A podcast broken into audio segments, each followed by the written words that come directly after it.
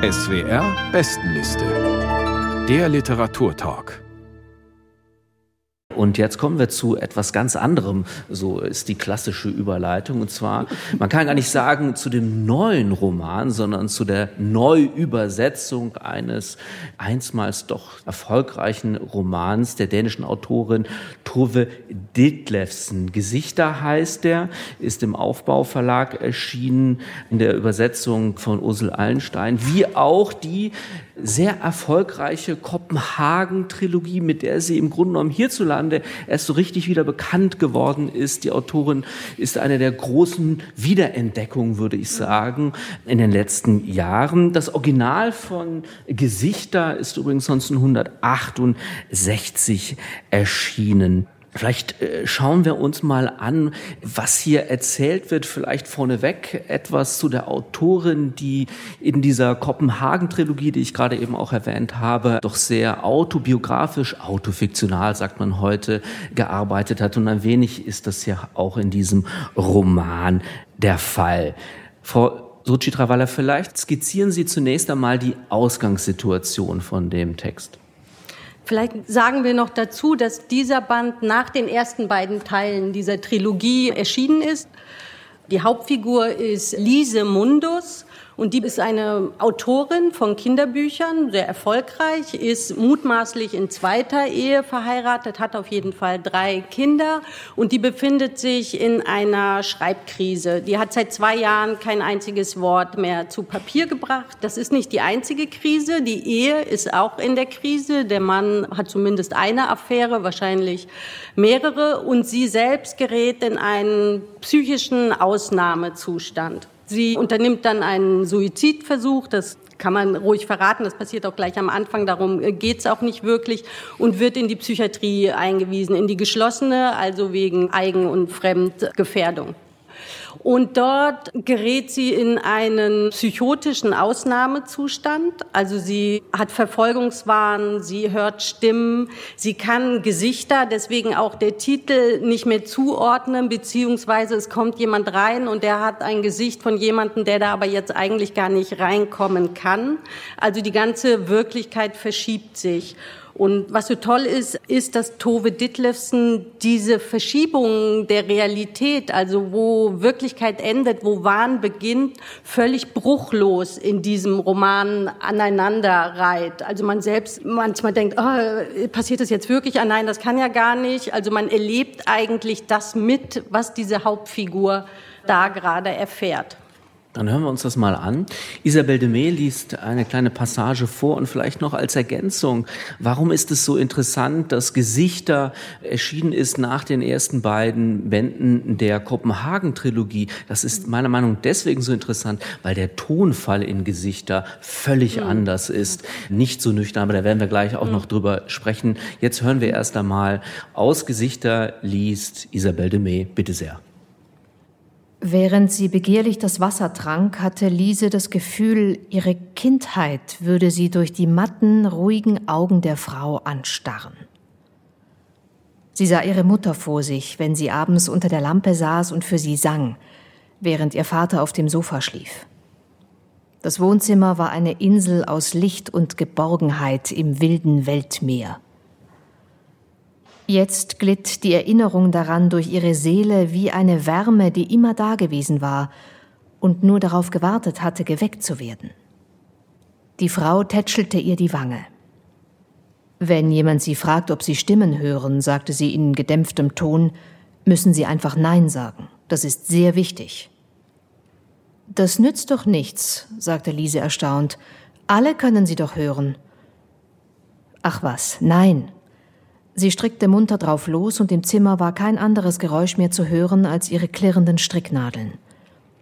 Man kann doch nur seine eigenen Stimmen hören. Sie sagte es so selbstverständlich, als hätte sie gerade erklärt, dass jeder Mensch seine eigene Zahnbürste hat. Dr. Jörgensen kann Sie also auch nicht hören? fragte sie hoffnungsfroh. Natürlich nicht. Sagen Sie ihm einfach, Sie hören keine anderen Stimmen als seine. Warum? Weil sie sonst nie wieder nach Hause kommen. Wenn sie von den Stimmen reden, wird man glauben, sie wären verrückt. Das wollen Sie mir ja die ganze Zeit einreden. Ja, das versteht sich von selbst. Wir sind ja hier in einer Psychiatrie und ohne Patienten rentiert sie sich nicht. Und wie komme ich hier wieder raus? Sie müssen den Ombudsmann anschreiben. Das habe ich auch gemacht und warte seither jeden Tag auf seine Antwort. Und dann sollten Sie den Stimmen nach dem Mund reden. Es ist dumm, sich mit ihnen anzulegen, solange man hier ist. Gerd kam mit einem Tablett herein, auf dem eine Tasse Kaffee und ein Teller mit belegten Broten standen. Hier sind Sie, stellte er fest und runzelte die Stirn. Sie dürfen nicht zu Frau Mundus herein, die braucht ihre Ruhe. Die Frau suchte gelassen ihr Strickzeug zusammen und ging aus dem Zimmer wie aus einem Bild, in dem sie die zentrale Figur gewesen war. Jetzt müssen Sie Ihr Frühstück essen, sagte Gerd, mit einer geliehenen Stimme, die dem Krankenpfleger gehören musste. Ja, sagte sie gehorsam und betrachtete das Butterbrot, das eine grünliche Oberfläche hatte und nach Salmiak stank. Wie lange man wohl ohne Nahrung auskam? Der Hunger war nicht so schlimm, wie es der Durst gewesen war. Vielleicht konnte die Frau ihr auch etwas Unverdorbenes zu essen bringen. Lise betrachtete sie als ihre einzige Freundin, eine, auf die man sich inmitten dieser Hölle verlassen konnte, eine, die sie nicht im Stich lassen würde. Isabel de May las aus Gesichter von Tove Ditlevsen, übersetzt von Ursel Allenstein ins Deutsche und zwar für den Aufbauverlag. Vielen Dank. Das Buch steht auf Platz 4 der SWR-Bestenliste im Mai. Christoph Schröder, diese psychotischen Phasen, das deutet auch diese Lesepassage an, sind ja nicht nur der reine Horror. Es ist in gewisser Weise auch witzig, wenn plötzlich der Ehemann, also Gerd, hereinkommt und mit der Stimme des Pflegers spricht. Welche Funktion hat denn das Verrücktsein in diesem Roman?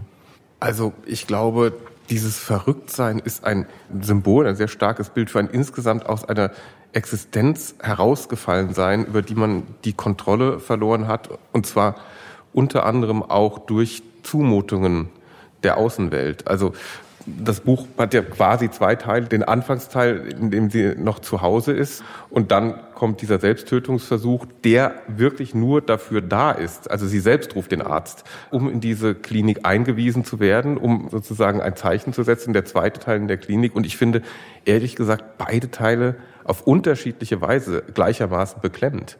Denn auch das, was sozusagen am Anfang noch passiert, als sie noch nicht so in diesem Zustand ist, was mit ihr gemacht wird, wie mit ihr umgegangen wird. Ja, sie ist eine erfolgreiche Schriftstellerin. Ihr Mann betrügt sie gewohnheitsmäßig und ich glaube, so wie ich den Text verstanden habe, weiß man nicht, ob das tatsächlich so ist. Er kommt nach Hause, seine Geliebte hat sich angeblich umgebracht, er sucht bei ihr Trost. Also schon da wissen wir ja nicht, ist das schon ihre Realitätsverschiebung und das ist so ungeheuer geschickt gemacht.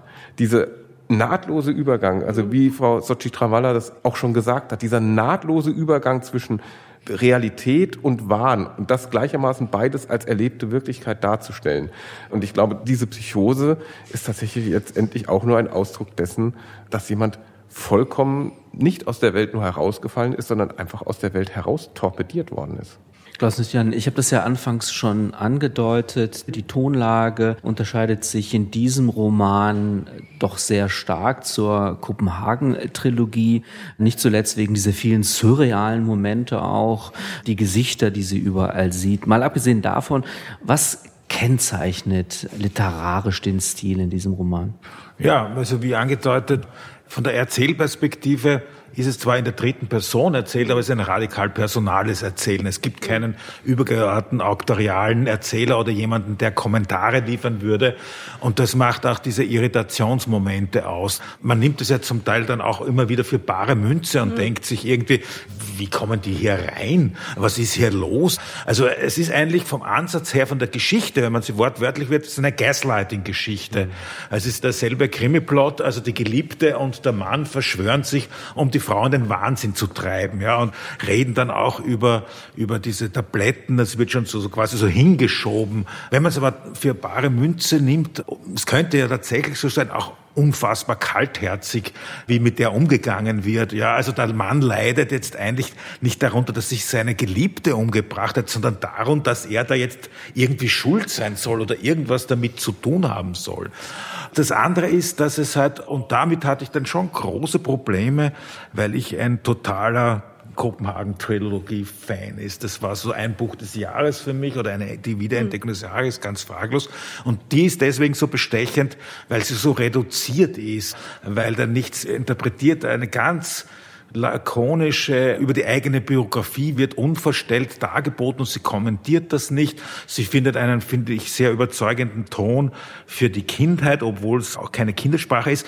Und hier wird schon auch wahnsinnig drauf gedrückt. Ja? Also es gibt auf jeder Seite mindestens zwei Wie-Vergleiche. Und die haben mich dann wirklich höllisch genervt. Mhm. Und die stehen sich dann einfach auch im Weg. Nur ein Beispiel, und das ist wirklich eine, das sind jetzt der dritte, vierte und fünfte wo es dann heißt, die Finsternis war so dicht, dass man sie mit dem Messer schneiden hätte können. Okay. Und legte sich auf Lise wie eine verschwitzte Hand. Zu viel. Sie spürte eine tödliche Erschöpfung und ihre Gedanken stiegen nach oben wie Ballons. Sehr zu viel. Deren Schnur man losgelassen hat. Also da geht sich dann auch vieles nicht mehr aus. Also es hat schon eine ganz klare Funktion. Also es ist wahnsinnig auffällig, weil es manchmal noch viel mehr als Klaus Nüchtern jetzt vorgeht vorgelesen hat von diesen wie immer ist irgendwas, erinnert was an was anderes aber das ist Teil dieses psychischen Ausnahmezustands, weil halt ja, nichts für sich steht und deswegen gibt es so unterschiedliche Realitätsebenen. Ich, und das halt waren jetzt eben dieses mit der Finsternis, das war echt der schlechteste Vergleich in dem ganzen Buch. es sind wahnsinnig gute ja, Vergleiche. Es sind immer wieder ganz äh, tolle Vergleiche, drin. stimmt. Ja. ja. und das fand ich... Ich halte das ein bisschen für ein unlauteres Argument. Mit einem Wahnsinn kann man dann immer alles machen. Ja, dann ist ja nicht alles, aber das geht. der verstiegenste, wie Vergleich natürlich ein Symptom für den Wahnsinn des Leichten. Nee, das, aber das leuchtet doch ein, dass alles an was anderes wieder erinnert und nichts kann einfach mal so stehen bleiben, weil es dann schon wieder anders gesehen Zwei wird. Zwei Dinge, was ich interessant fand, ist so zum zeithistorischen hm. Hintergrund. Das eine, was ich mich gefragt habe, ist, ob Tove Ditlevsen Persona von Ingemar Bergmann gesehen hat.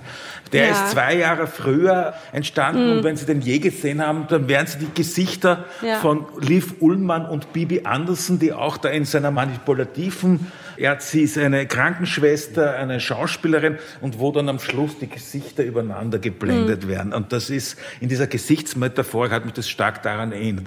Das zweite ist so diese ganze Geschichte mit Vietnamkrieg, LSD, das kommt so mhm. ganz zart, aber doch irgendwie nicht unbedeutend herein. Zum Beispiel diese Gitte, die so eine Haushaltshilfe gleichzeitig die Geliebte des Mannes, die dann irgendwie sie immer maßregelt. Also es sind dann auch immer so diese Projektionen, sind wie Albträume und ihr vorwerfen, du tust dein Kind mehr lieben. Und was ist mit denen in Vietnam?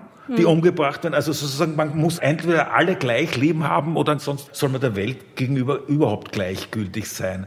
Also ein ganz eigenartiges, perfides Argument. In diesem Roman steckt auch ein politischer Skandal. Eine Figur, die wir noch gar nicht erwähnt haben, Dr. Jürgensen. Mhm. Das ist der einzige, der mit Klarnamen erwähnt wird. Es wäre ja auch überhaupt noch zu fragen, inwieweit auch dieser Roman autobiografisch zu lesen ist. Ob das jetzt die Lektüre wirklich verändert, äh, sei mal dahingestellt. Aber zu diesem Dr. Jürgensen ist vielleicht noch interessant, dass das ein Mann gewesen ist, der LSD-Versuche angestellt hat mit seinen Patientinnen und Patienten und diese Geschichte ja auch hier angedeutet wird. Welche Rolle spielt der Mann in diesem Roman Christoph Schröder und wie aktuell ist das Thema, was da angeschnitten wird? Hm. Naja, das ist natürlich innerhalb dieses Klinikzusammenhangs dann eine wahnsinnig wichtige und auch extrem charismatische Person, weil der natürlich derjenige ist, der diese Welt bestimmt, ja, der diese Welt eigentlich erschafft. Es gibt ja nur diese enge Welt und Dr. Jürgensen ist der Herr dieser Welt und es wird auch angedeutet, dass diese LSD-Experimente auch möglicherweise mit diese durchgeführt werden. Das, das kann man mutmaßen. Und ich habe mich jetzt nicht so ausführlich mit dieser Figur auseinandergesetzt, aber das muss wohl eine sehr schillernde, charismatische Figur gewesen sein, die auch lange nicht skandalisiert wurde. Ich darf nur vielleicht eine Sache sagen zu diesem autobiografischen Hintergrund, der für mich schon, muss ich zugeben, nicht unwichtig war, wenn man weiß, dass Tove Ditlevsen sich tatsächlich einige Jahre nach Erscheinen dieses Buchs das Leben genommen hat, und das kann man ja verraten, das ist ja kein Spoiler, das kann man ja nachlesen, dann finde ich schon, dass das noch einmal was mit einem macht bei der Lektüre und dass das dann noch mal eine Ebene gewinnt.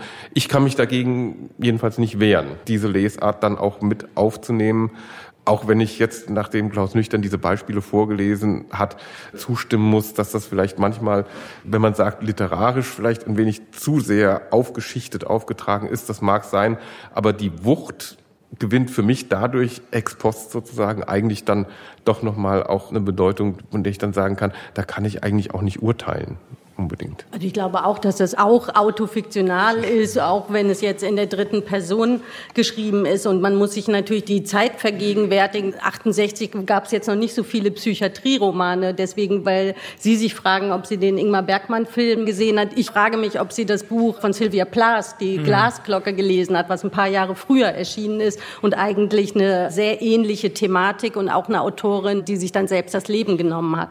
Christine Lavant aufzeichnen um das Irrenhaus und eine Österreich ins Spiel zu bringen, mhm. die sich Gott sei Dank nicht das Leben genommen hat, aber da gibt es auch so eine mhm.